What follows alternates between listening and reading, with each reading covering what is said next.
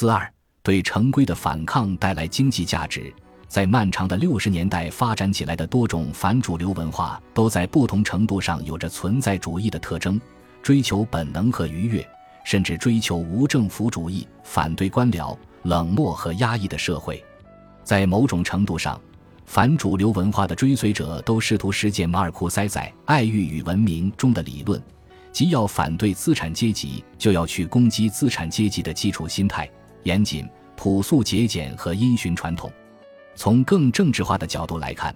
一些人认为，对上层建筑的攻击可以蔓延到对经济基础的打击。一旦摧毁资本主义的生产主义精神，就可以推倒整座大厦。资本主义经济体系不仅仅是一种资本自我产生的模式，它的价值体系不是一成不变的。资本积累的逻辑可以容纳所有不从根本上反对它的意识形态，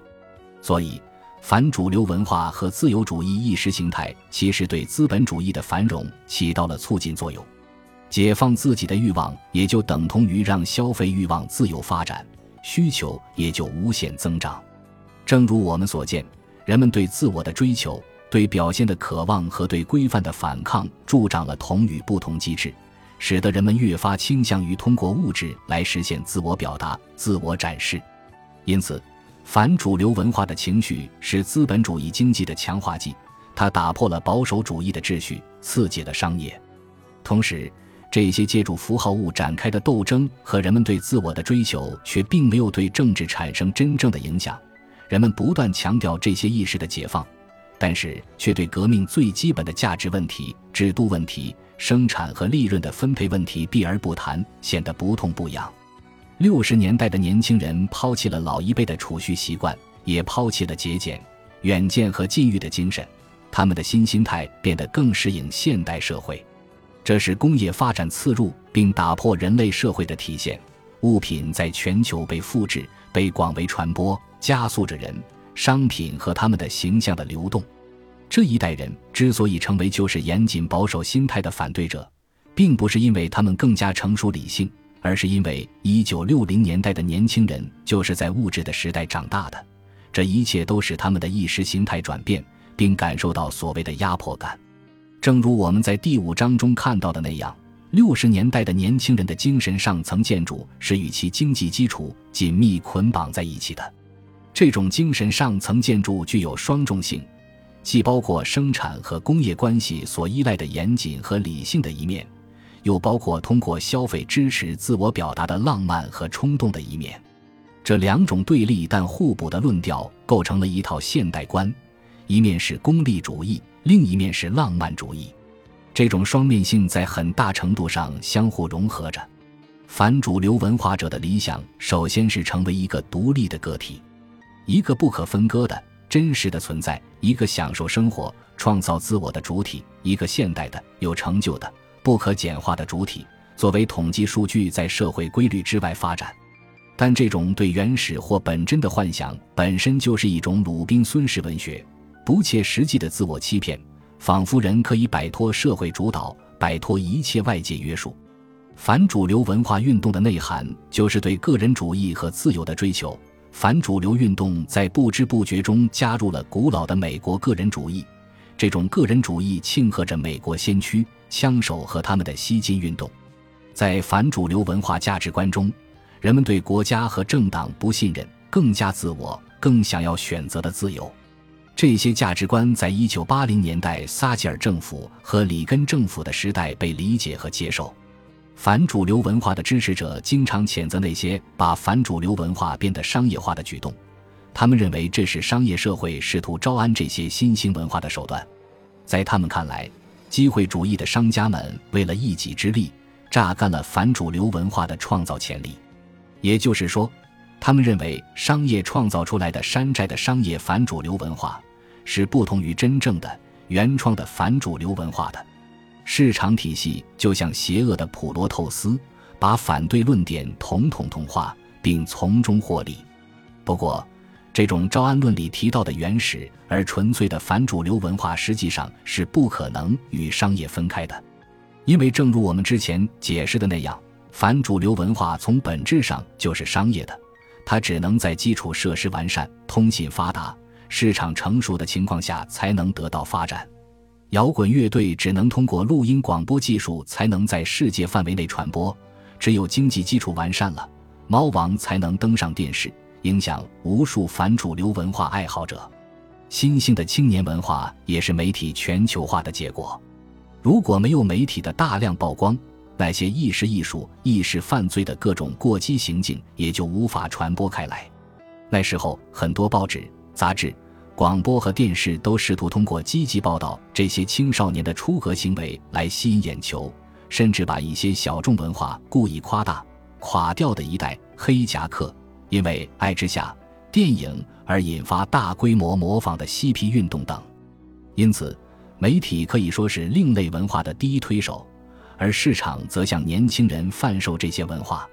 年轻人往往在咖啡馆、爵士酒吧、夜总会等地聚集。而这些社交场所都是商业化的，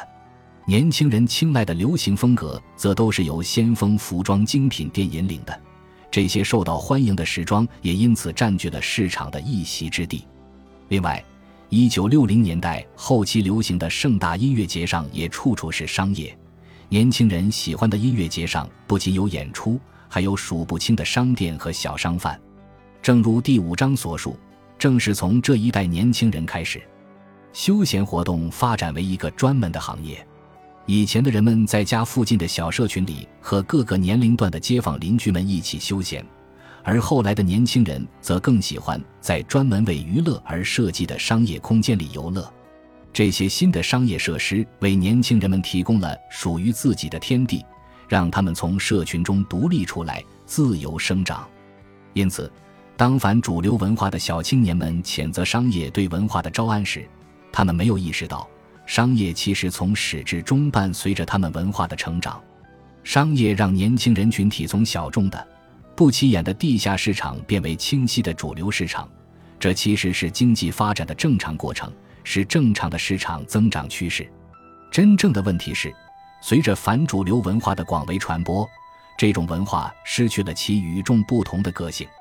当一种标志物变得流行时，它的象征性价值就减少了。也就是说，它不能让其拥有者感受到出类拔萃了。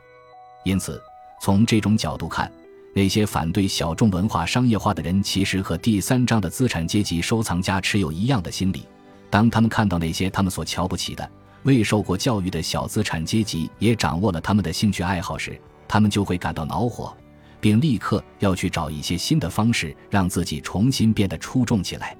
一九六零年代的特别之处是，人们不再将领土或阶级视为最重要的事情，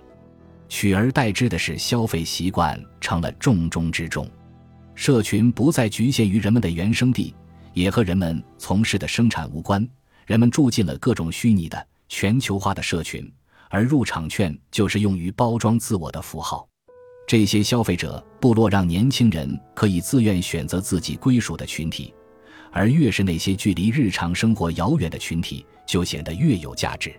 人们既可以加入穿衣打扮都有着上层阶级色彩的摩登派青年阵营，也可以加入嬉皮士，像不修边幅的底层人群一样随意放荡。这就是十九世纪末新市场社会的形象。人们的地位全都取决于外表。当我戴着一顶我喜欢的帽子出门时，这不仅表达了我的心情，也展示着我的风格。人们就这样彼此欣赏着各自的风格，并互相回应。这些行为从整体上来讲不是联合一致的，而是有来有往的。当我们做某些行为的时候，重要的是要有其他人在场见证，这样我们做这件事才有意义。城市里的人们就是这样开展着交流。市场已经逐渐具备了给予消费者某种身份的功能。多种多样的商品美学对社会产生了翻天覆地的影响。这是市场细分的时代，市场被划分为不同的买家群体，商家据此提供差异化的产品，通过向特定消费者群体传播特定信息、图像和产品，商家逐渐建立起了一种针对特定人群的消费文化，从而加深这类消费者群体的思维定势。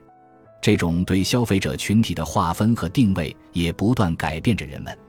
细分市场使得一家公司可以利用市场中的所有机会，为每个群体提供相应的品牌风格和产品。细分还可以使消费行为不断建立和推演，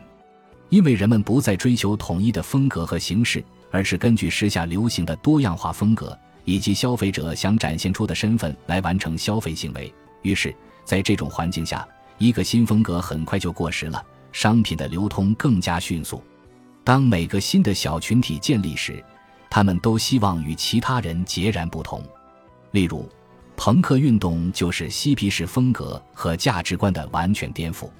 不管再怎么惊人的新玩意儿，一旦在市场上推出，大家很快就习以为常，不以为奇了。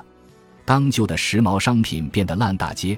人们就需要再一次寻求让自己出众的消费方式。在反主流文化体制下，人们追求的符号物从贬值到更新的流程越来越快，时尚周期也比以前更短了。这一切都进一步刺激了生产，所以说，人们反墨守成规的心态其实比标准化和统一的社会更适合资本积累。